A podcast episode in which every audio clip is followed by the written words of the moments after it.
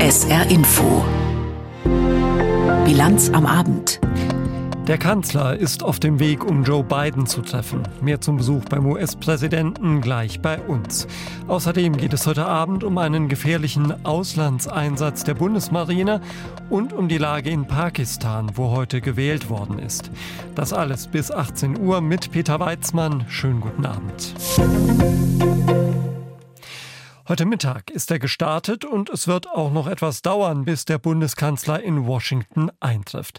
Es wird sogar noch etwas länger dauern, als man das vom Linienflug kennt, denn die einzige funktionstüchtige Langstreckenmaschine der Flugbereitschaft hat derzeit der Bundespräsident in Beschlag. Der ist damit in die Mongolei geflogen. Deshalb ist Olaf Scholz mit einer kleineren, älteren und leistungsschwächeren Maschine unterwegs und musste in Island zwischenlanden.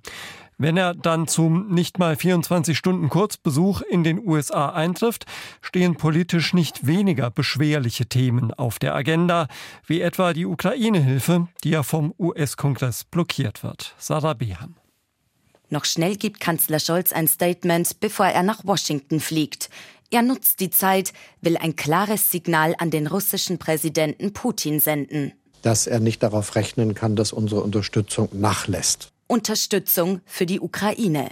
Die EU hat gerade ein Paket von 50 Milliarden Euro beschlossen. Nur reichen wird das nicht. Da ist das, was bisher zugesagt ist in Europa, was zugesagt ist, auch durch die Beschlüsse des amerikanischen Kongresses, noch nicht genug. Denn der US-Senat hat jetzt Milliardenhilfen für die Ukraine abgelehnt. Die Republikaner blockieren, offenbar auf Druck von Donald Trump.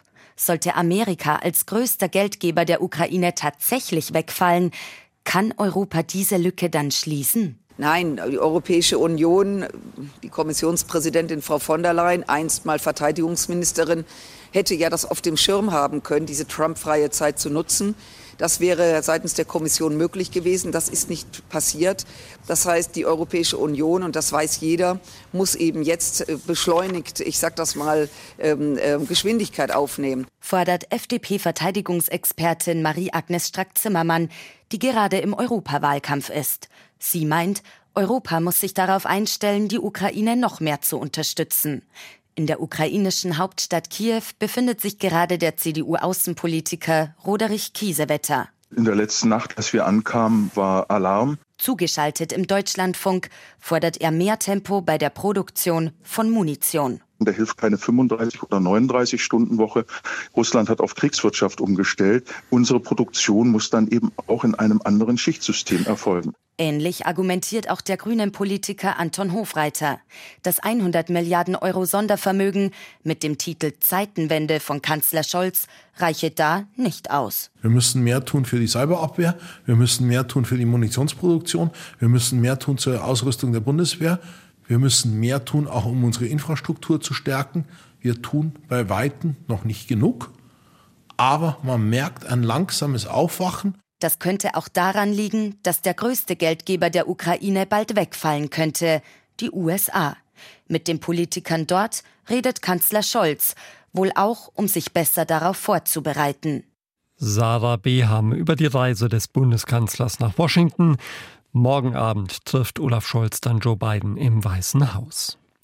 Seit dem Vormittag sind auch Sie unterwegs. 250 Soldatinnen und Soldaten der Bundeswehr an Bord der Fregatte Hessen. Sie fahren Richtung Rotes Meer, um sich dort an einer EU-Mission zu beteiligen. Ein wirklich gefährlicher Einsatz, denn das Ziel lautet, Handelsschiffe vor Angriffen der Houthi-Miliz aus dem Jemen zu schützen. Gabo Hallas. Eine besondere Gefährdungslage, ein möglicher scharfer Waffengang, das erwartet der Inspekteur der Marine Vizeadmiral Karg.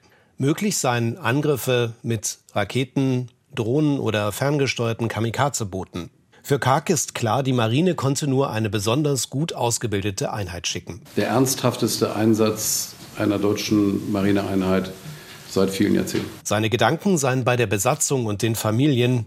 An Bord der Fregatte Hessen sind 250 Soldatinnen und Soldaten. Das sind neben der Besatzung auch das Team für die Bordhubschrauber, Ärzte und Soldaten des Seebataillons. Es geht um einen potenziellen Einsatz, um die Seewege und die Schiffe im Roten Meer zu schützen. Dort werden die Handelsschiffe immer wieder von der radikal-islamischen Hussi-Miliz aus dem Jemen angegriffen. Freie Seehandelswege sind die Grundlage unserer Industrie, aber auch unserer Verteidigungsfähigkeit. Der Militäreinsatz ist eine Mission der Europäischen Union. Insgesamt sollen drei Kriegsschiffe, Begleitflugzeuge, Hubschrauber und Drohnen beteiligt sein.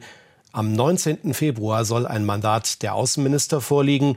Anschließend soll zügig der Bundestag zustimmen. Die Fregatte macht sich bereits jetzt auf den Weg, um dann schnell einsatzfähig zu sein, sobald das Mandat vorliegt.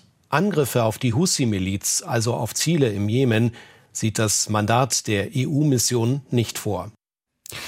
Es ist kein Geheimnis, wen die estnische Ministerpräsidentin Kallas gemeint hat, als sie dieser Tage gesagt hat, dass manche Männer sich vor den Medien als Löwe inszenieren und dann hinter verschlossenen Türen still wie die Mäuschen dasitzen. Der Ungar Viktor Orban durfte sich angesprochen fühlen. Der hat ja nicht nur in Sachen Ukraine-Unterstützung den Kürzeren gezogen, sondern auch ein neues EU-Grundrechtsverfahren am Hals. Wegen rechtsstaatlicher Mängel am neuen Souveränitätsschutzgesetz in Ungarn. Das verbietet beispielsweise Vereinen die Finanzierung aus dem Ausland. Aber so ein EU-Verfahren kann Orban ja auch auf bekannte Weise nutzen, wie Wolfgang Fichtel berichtet. Es klingt ein bisschen so, als käme der Regierung Orban dieses neue EU-Verfahren, wieder mal wegen Grundrechtsverstößen, gar nicht so ungelegen, nach dem schnellen Einknicken des ungarischen Ministerpräsidenten beim letzten EU-Gipfel in Brüssel, als es um die Ukraine-Hilfen ging. Jedenfalls nutzte die Regierung in Budapest die Gelegenheit schnell, um mal wieder gegen die in Brüssel und gegen unerwünschte Ausländer wie den amerikanischen Investor George Soros nachzulegen. Zum Beispiel der für EU-Angelegenheiten zuständige ungarische Staatssekretär Schickmund. Brüssel und die mit den Dollars greifen das Gesetz zum Schutz der Souveränität gerade deshalb an, weil es ausländischen Einfluss verhindern soll. Im Gesetz steht, dass die Annahme von Wahlkampfgeldern eine Straftat ist. 98 Prozent der Ungarn stimmten dieser Verschärfung zu bei den nationalen Konsultationen. Daher hält sich die Regierung daran. Nationale Konsultationen klingt mächtig. Es geht aber um schlichte Fragebögen, mit denen Orbans Fidesz-Regierung immer mal wieder Zustimmung zur eigenen Politik abfragt, völlig unverbindlich. 98 Prozent Ja heißt dann auch nur 98 Prozent der wenigen, die den Fragebogen ausgefüllt haben. Politische Propaganda also. Wie die Überschrift des Gesetzes Schutz der Souveränität. Mate Sabo, Direktor der Ungarischen Union für Bürgerrechte, erklärt, warum das neue Gesetz in keinen europäischen Rechtsstaat passt.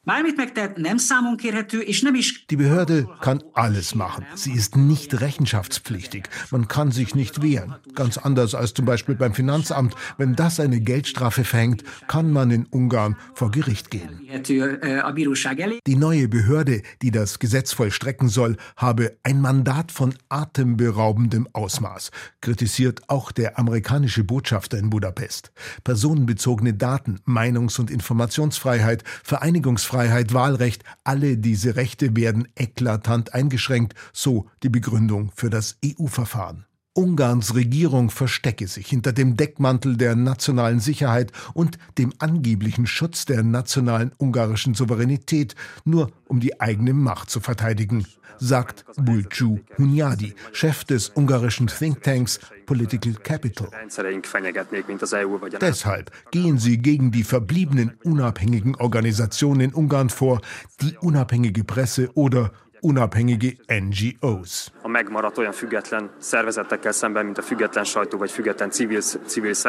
Nicht Regierungsorganisationen wie Transparency International zum Beispiel, auch regierungskritische Online-Portale, alle, die natürlich keine staatlichen Zuschüsse bekommen in Ungarn und auch deshalb auf Spenden auch aus dem Ausland angewiesen sind.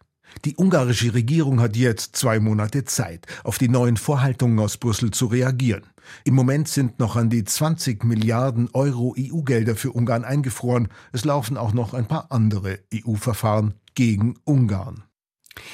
Russische Trolle, die versuchen, Wahlen und Abstimmungen in Europa und den USA zu beeinflussen. Wir kennen das vom Brexit und den US-Präsidentschaftswahlen. Wie groß der Einfluss dann am Ende auch immer gewesen sein mag. Das Europaparlament will sich jetzt stärker gegen Einmischungen in demokratische Prozesse zur Wehr setzen. Das Parlament hat eine Resolution verabschiedet, die warnt, dass auch gewählte Politiker und Parteien in Europa den Interessen Moskaus dienen und die Einheit und Demokratie der EU untergraben. Aus Straßburg Katrin Schmidt. Die Resolution hebt hervor, wie Moskau einige Mitglieder des Europäischen Parlaments als Einflussagenten zu rekrutieren versucht und wie es Abhängigkeitsbeziehungen zu bestimmten Parteien aufbaut, einschließlich deren Finanzierung. Dazu listen die Abgeordneten Beispiele auf, wie russische Stellen Erzählungen bereitstellen für rechtsextreme politische Parteien und Akteure, allen voran in Deutschland, Frankreich und der Slowakei, mit dem Ziel, die Unterstützung für die Ukraine zu untergraben. Das Parlament fordert in der Resolution zudem eine Umfrage umfassende interne Untersuchung. Denn aufgerüttelt hatte der Fall einer lettischen EU-Abgeordneten. Gegen sie hat das Parlament in der vergangenen Woche eine Untersuchung eingeleitet, nach zahlreichen Hinweisen darauf, dass die Abgeordnete als Informantin für den russischen Sicherheitsdienst FSB tätig gewesen sein soll. Gerade mit Blick auf die anstehenden Europawahlen Anfang Juni wächst allgemein die Sorge, dass Russland allen voran mit verstärkten Desinformationskampagnen die demokratischen Prozesse der EU untergraben könnte. In Russland wird derweil schon vor den Präsidentschaftswahlen in fünf Wochen dafür gesorgt, dass aber auch jede kleinste Überraschung ausgeschlossen ist. Heute ist der liberale Oppositionelle und Kriegsgegner Nadeshtin von der Wahlkommission nicht zur Wahl zugelassen worden. Björn Blaschke. 9147, das ist eine recht hohe Zahl und die bedeutet fast null für Boris Nadjeschtin. Er hat fast null Chancen bei der für März angesetzten Präsidentschaftswahl in Russland anzutreten. Denn 9147 Unterschriften seien fehlerhaft. Das jedenfalls hat die Zentrale Wahlkommission Russlands heute offiziell verkündet. Gestützt auf Artikel 39 des Gesetzes der Russischen Föderation über die Wahl des Präsidenten der Russischen Föderation schlage ich vor, Nadjeschtin Boris Borisowitsch die Registrierung als Kandidat für das Amt des Präsidenten der Russischen Föderation zu verweigern. Fast 105.000 Unterschriften hatte Nadjeschtin der Wahlkommission in Moskau übergeben. 60.000 von denen wurden geprüft. Und mehr als 5 Prozent, eben jene 9.147, seien ungültig. So seien beispielsweise elf Unterschriften Menschen zugeordnet worden, die verstorben sind sagt die Wahlkommission. Im Unterschied zu den vier bisher zugelassenen Kandidaten, unter ihnen auch Amtsinhaber Präsident Putin, hatte der 60-jährige Nadjeschtin ein klares Alleinstellungsmerkmal. Er kritisiert den Krieg gegen die Ukraine. Außerdem trat er bei seinen Auftritten für einen umgehenden Waffenstillstand ein und für Friedensverhandlungen. Am ersten Tag seiner Amtszeit wollte er darüber hinaus alle politischen Gefangenen in Russland freilassen. Schriftlich ließ Nadjeschtin verbreiten, ich bin mit der Entscheidung nicht einverstanden. Ich habe in ganz Russland mehr als 200.000 Unterschriften gesammelt.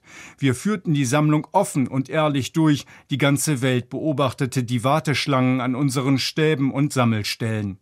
Außerdem kündigte Nadjeschtin an, beim obersten Gerichtshof der Russischen Föderation Einspruch gegen die Entscheidung der Wahlkommission einzulegen. Die Chance, dass das Gericht dem stattgibt, mag nicht bei Null liegen, ist aber gering. Während der Anhörung in der Wahlkommission äußerte sich Nadjeschtin ebenfalls. Man muss verstehen, jetzt stehe hier nicht ich allein, hinter mir stehen Hunderttausende russische Bürger, die für mich eine Unterschrift geleistet haben. Hunderttausende. Hier sind jetzt Dutzende Millionen Menschen, die für mich stimmen würden. Allen Umfragen zufolge liege ich auf dem zweiten Platz nach Putin. Zweistellige Ergebnisse sind das. Das sind Dutzende Millionen Menschen, die für mich stimmen wollen. Und Sie erzählen mir etwas von elf verstorbenen Menschen? Tatsächlich, in den jüngsten Umfragen, die wegen der Einschränkung der Meinungsfreiheit in Russland mit einer gewissen Vorsicht betrachtet werden müssen, wäre Nadjeschtin bei der Wahl nach Präsident Putin auf den zweiten Platz gekommen. Putin könnte den Umfragen zufolge mit mehr als 60 Prozent der Stimmen rechnen. Nadjeschtin hätte knapp 8 Prozent erhalten.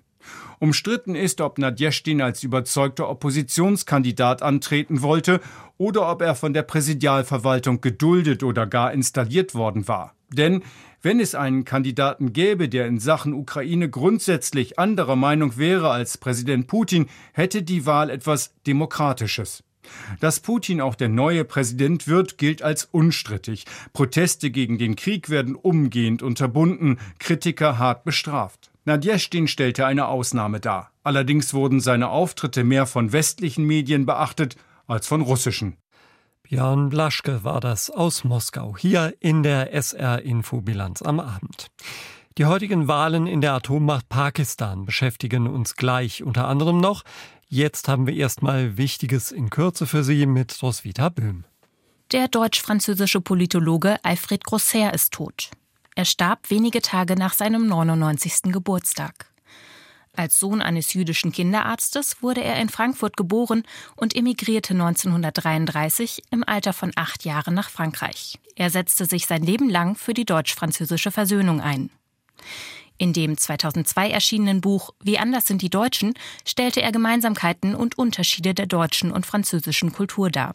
Wenige Jahre später folgte der Band Wie anders ist Frankreich. Für sein Werk erhielt er zahlreiche Auszeichnungen, darunter 1975 den Friedenspreis des deutschen Buchhandels. Für die Arzthelferinnen und Helfer in Deutschland gibt es einen Tarifabschluss. Wie der Verband medizinischer Fachberufe mitteilte, hat es in der vierten Verhandlungsrunde eine Einigung gegeben. Allerdings sei vereinbart worden, dass die Einzelheiten erst am 16. Februar bekannt gegeben werden. Der Verband hatte für heute das Personal von Arztpraxen bundesweit zum Warnstreik aufgerufen. Im Saarbrücker Stadtteil Duttweiler soll ein Solarpark entstehen. Der zuständige Kooperationsrat des Regionalverbandes hat in seiner jüngsten Sitzung eine entsprechende Änderung des Flächennutzungsplans beschlossen. Die Anlage soll auf der ehemaligen Bergehalde Hirschbach entstehen. Auf rund acht Hektar werden die Solarmodule schätzungsweise 12.000 Megawattstunden pro Jahr erzeugen. Damit können theoretisch 3000 Haushalte mit Strom versorgt werden. Nach dem ausgefallenen DFB-Pokal-Viertelfinalspiel zwischen dem ersten FC Saarbrücken und Borussia Mönchengladbach sieht Oberbürgermeister Konrad einen Imageschaden für die Stadt. Die Partie wurde gestern Abend nach anhaltenden Regenfällen erst kurz vor Spielbeginn abgesagt. Der Platz im Saarbrücker Ludwigsparkstadion war nach Einschätzung des Schiedsrichters nicht bespielbar. CDU-Politiker Konrad bat um Entschuldigung und sagte im SR-Interview, der Rasen sei in einem völlig inakzeptablen Zustand gewesen. Es müssten jetzt schnellstmöglich Maßnahmen zur Rasenpflege erfolgen. Womöglich müssten noch in diesem Monat Teile des Platzes ausgetauscht werden. Der DFB hat inzwischen auch das nächste Heimspiel des ersten FC Saarbrücken in der dritten Liga gegen Unterhaching am kommenden Sonntag abgesagt. Der Rasen im Ludwigsparkstadion sei nach den anhaltenden Regenfällen weiterhin unbespielbar. Ein neuer Termin für das Spiel steht noch nicht fest. Die Neuansetzung soll erfolgen, sobald der Nachholtermin für das Pokalspiel gegen Mönchengladbach feststeht. Pakistan. Mehr als 240 Millionen meist muslimische Einwohner, Atommacht, verfeindet mit dem Nachbarn Indien und von massiven politischen und wirtschaftlichen Krisen erschüttert. 41 Prozent der Menschen dort sind Analphabeten und der Mindestlohn reicht beispielsweise für etwa zwei Tankfüllungen, wenn man denn ein Auto hat. Das ist die Ausgangslage in Pakistan, wo heute Parlamentswahlen stattgefunden haben. Das neue Parlament wird dann auch über den nächsten Premierminister entscheiden. Am Nachmittag habe ich mit Nils Hegewisch gesprochen. Er leitet das Büro der Friedrich-Ebert-Stiftung in der pakistanischen Hauptstadt Islamabad. Hegewisch Nawaz Sharif heißt der Favorit bei dieser Wahl. Der hat schon mal drei Amtszeiten als Premier absolviert früher. Dann war er vier Jahre im Exil in London, weil er das Absitzen einer Gefängnisstrafe vermeiden wollte. Im Oktober ist er zurückgekehrt nach Pakistan, denn jetzt sitzt Imran Khan, ein früherer Sportstar, der auch Premierminister war, nicht mehr auf dem Sessel des Regierungschefs, sondern seinerseits hinter Gittern. Ein ziemliches Durcheinander. Können Sie uns das erklären? Ja, das ist pakistanische Politik in Reinform. Es gibt viel hin und her, es gibt viel Polarisierung, viel Uneinigkeit, es gibt auch viele Machtzentren in der Politik. Jeder will mitreden, jeder will mitbestimmen und äh, da kann man schon mal den Überblick verlieren. Dieser Imran Khan, der jetzt im Gefängnis sitzt, der ist ja durchaus populär im Volk offensichtlich, hat noch zahlreiche Anhänger. Aber durfte der jetzt zu den Wahlen antreten? Nein.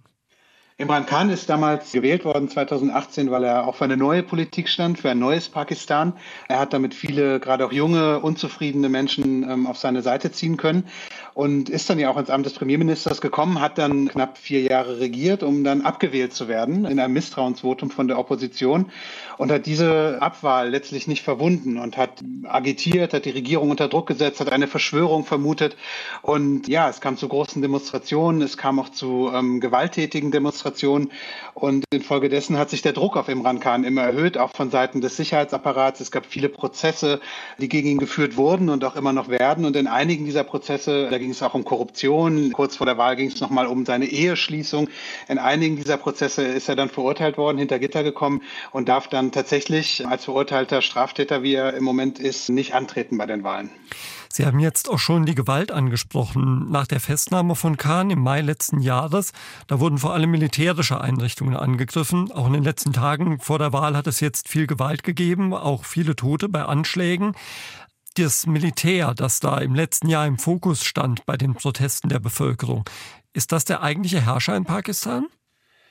In Pakistan gibt es viele, auf jeden Fall mehrere Machtzentren. Es gibt eine zivile Regierung, es gibt einen Sicherheitsapparat, es gibt Parteien, es gibt Landbesitzer.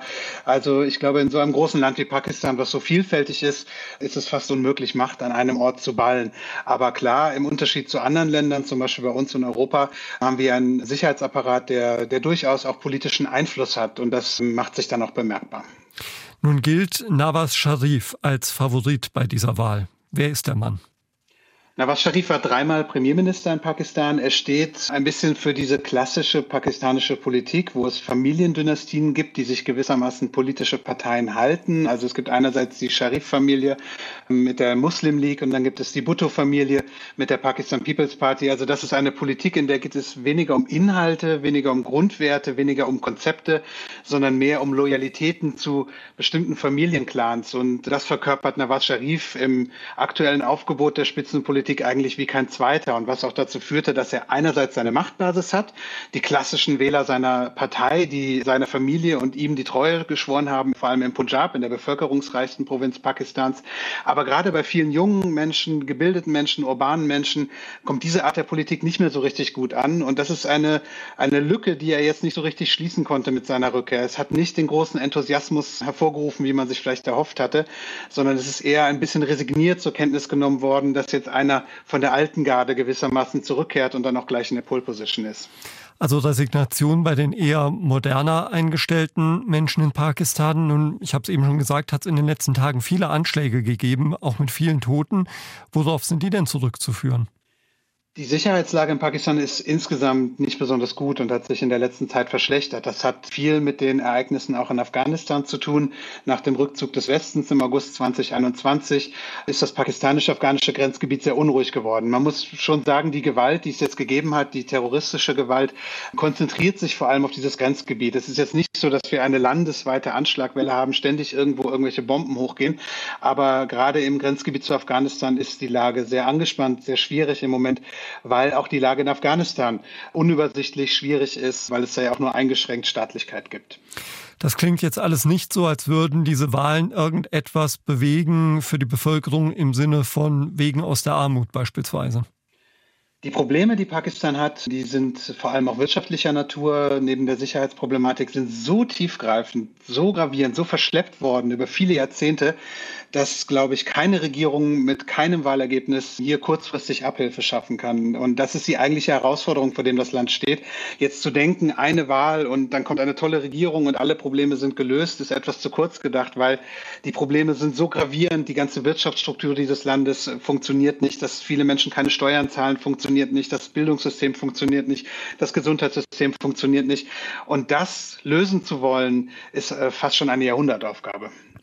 Dennoch ist Pakistan ein Atomstaat beispielsweise. Es ist das fünftbevölkerungsreichste Land auf der Erde. Sie haben schon angedeutet, es grenzt an Afghanistan, außerdem an China, Indien, Iran, also eine Region voller Feindseligkeiten und Spannungen. Was dürfen wir denn mit Blick darauf von einem mutmaßlichen Premier Sharif erwarten? Also Pakistan hat trotz der innenpolitischen Instabilität, die es durchaus gibt, in der Außenpolitik eher für Stabilität gesorgt, würde ich aus pakistanischer Sicht jetzt sagen. Es ist jetzt nicht so, dass Pakistan den Konflikt mit Afghanistan oder Iran sucht. Das mit Iran haben wir ja vor ein paar Wochen gesehen, als es da diesen Austausch von Raketen gab. Die Situation ist nicht eskaliert. Mit Indien ist natürlich nochmal und der Kaschmir-Frage eine etwas andere Diskussion, aber der Konflikt ist ja mehr oder weniger eingefroren im Moment. Also Pakistan ist jetzt kein, würde ich sagen, irrationaler Akteur, der vorhat, in der Region Unruhe zu stiften und Kriege hervorzurufen. Also aus der Hinsicht ist das Land eher nach innen gewandt, weil die innenpolitischen Probleme einfach so gravierend sind sagt Nils Hegewisch. Er leitet das Büro der Friedrich-Ebert-Stiftung in der pakistanischen Hauptstadt Islamabad und wir haben am Nachmittag mit ihm über die Wahlen in Pakistan gesprochen. Mit ersten Ergebnissen kann man in den kommenden Stunden rechnen. UEFA-Präsident Alexander Ceferin gehört zu den wenigen Fußballfunktionären, denen auch mancher Fan etwas abgewinnen kann. Beim aktuellen Kongress der Europäischen Fußballunion hat er nochmal gegen die Pläne für eine Super League außerhalb des Ligasystems gewettert. Ähnlich wie die Sportminister der Europäischen Union. Die haben sich mit Ausnahme Spaniens in einer Erklärung gegen die Super League ausgesprochen und dazu aufgerufen, den Grundsatz des sportlichen Verdienstes im Wettbewerb zu wahren. Und Schäferin hatte nach dem UEFA-Kongress noch etwas zu sagen, denn anders als etwa FIFA-Chef Infantino scheint er nicht an seinem Sessel zu kleben. Matthias Friebe. Die eigentliche Überraschung gab es erst nach dem Kongress auf der Pressekonferenz. I've decided, let's say around six months ago, Yet I'm not planning to run in 2027 anymore. UEFA-Präsident Alexander Ceferin kündigte entgegen mancher Erwartungen an, 2027 nicht erneut zu kandidieren. Das habe er bereits vor einem halben Jahr entschieden. Die UEFA brauche frisches Blut und Ceferin selbst möchte nicht mehr so lange von seiner Familie getrennt sein. Und das, nachdem der Kongress kurz davor die im Vorfeld heftig diskutierte Statutenänderung, die ihm genauso eine Amtszeitverlängerung erlaubt hätte, bei nur einer Gegenstimme aus England verabschiedet hatte. Er habe seine Entscheidung bewusst nach dem Kongress mitgeteilt, um die Abstimmung nicht zu beeinflussen. Außerdem habe er sich an der Hysterie über diese Frage amüsiert, so Ceferin. I have to say that it was actually amusing to watch all this hysteria around and at the same time getting all the messages of support from my federations. Neben der Satzungsänderung feierte sich der Europäische Fußballverband bei seinem alljährlichen Kongress vor allem selbst für sportliche und für wirtschaftliche Erfolge. Mit Blick auf die in vier Monaten beginnende Europameisterschaft in Deutschland ist die Vorfreude bei der UEFA schier grenzenlos. Fernsehrechte, Sponsoren, Tickets, alles ausverkauft oder kurz davor. Hello, alle hopp und Alaf. Es ist wieder soweit. Phasenacht und Karneval brechen wieder über uns herein. Wenn Sie da jetzt zwischen den Zeilen eine gewisse Skepsis dieses Moderators herauslesen, dann werden sich echte Phaseburze davon zu Recht nicht beeindrucken lassen. Wie auch nicht vom bescheidenen Wetter. Heute zur Weiberphasenacht hat es auch im Saarland einige Rathausstürme gegeben. Und in Köln ist mit dem heutigen Tag ja schon der erste Höhepunkt des Karnevals erreicht worden. Aus der Domstadt berichtet Friederike Müllender. Seit dem offiziellen Beginn um 11.11 Uhr .11 hat es sich in der Kölner Altstadt so richtig eingeregnet. Geschunkelt wurde also vor allem unter Regenschirmen und durchsichtigen Plastikponchos. Die Jecken ließen sich ihre gute Stimmung nicht vermiesen. Das ist zwar sehr schade, aber so ein richtig Kölsch-Mädchen, das lässt sich das doch nicht nehmen. Wir feiern, wir feiern fast Fastelovend wird kütt. Ganz lustig, bisschen kalt, wir freuen uns gleich, dass wir reingehen können. Gute Stimmung, wir sind ja mit der ganzen Gruppe hier. Wahrscheinlich hier rein, da muss man 20 Euro Eintritt zahlen. Ist leider so so. Von den Straßen ging es rein in die Kneipen. Dort schallte, wie verabredet zu einer symbolischen Zeit um fünf nach zwölf, aus vielen Boxen der Song Kein Kölsch für Nazis. An dem Lied sind unter anderem die Bands Brings und Querbeat beteiligt. Im Text heißt es, wir stehen zusammen und wir schunkeln auch auf Partys. Jeder ist willkommen, doch es gibt kein Kölsch für Nazis. Bei den Jecken kam das gut an. Ich selbst bin Soldat tatsächlich und unterstütze die Aktion auf jeden Fall und bin mittlerweile auch in einem gestandenen Alter, wo ich sage, ich habe das alles noch miterlebt. Nicht live, aber über meinen Opa und ähm, ich bin absolut dafür. Finde ich super. Ich finde, man muss dafür gerade stehen, für die Demokratie. Finde ich klasse. Dass auch der Karneval sich damit engagiert. Also das kann man nur unterstützen und alles gegen rechts, gell? Also ist ja in Köln jetzt auch nur wirklich Programm und so soll es auch weitergehen. Am späten Nachmittag zeigte sich Einsatzleiter Martin Lotz von der Kölner Polizei mit dem Karnevalsauftakt zufrieden. Auf den Straßen ist alles etwas ruhiger als erwartet. Insgesamt ist witterungsbedingt der Andrang geringer als erwartet und viele Feiernde auf den Straßen trotzdem in guter Stimmung. und polizeilich ist wenig bisher passiert. Wir hatten einen Griff an das Gesäß und einmal eine Raubstraftat. Ansonsten alles sehr ruhig noch und überschaubar. Zum Abend verlassen die Jecken klassischerweise den Altermarkt und ziehen weiter. Ab jetzt feiern sie vor allem in den Kneipen. Ja, dann schauen wir mal noch auf das Phasenachtswetter im Saarland. Am Abend und in der Nacht regnet es mal mehr, mal weniger. Die Tiefstwerte liegen nachts bei 10 bis 7 Grad. Morgen am Freitag zieht der meiste Regen bis zum Mittag ab. Am Nachmittag gibt's nur noch kurze Schauer und ein paar Sonnenstrahlen sind auch möglich. Es wird 10 bis 14 Grad warm. Am Samstag meist stark bewölkt, vor allem am Nachmittag und Abend auch wieder etwas Regen. Ebenfalls 10 bis 14 Grad und am Sonntag auch mehr Wolken als Sonne und zeitweise Regen. Maximal 8 bis 11 Grad. Das war die SR Info Bilanz am Abend mit Peter Weizmann. Tschüss.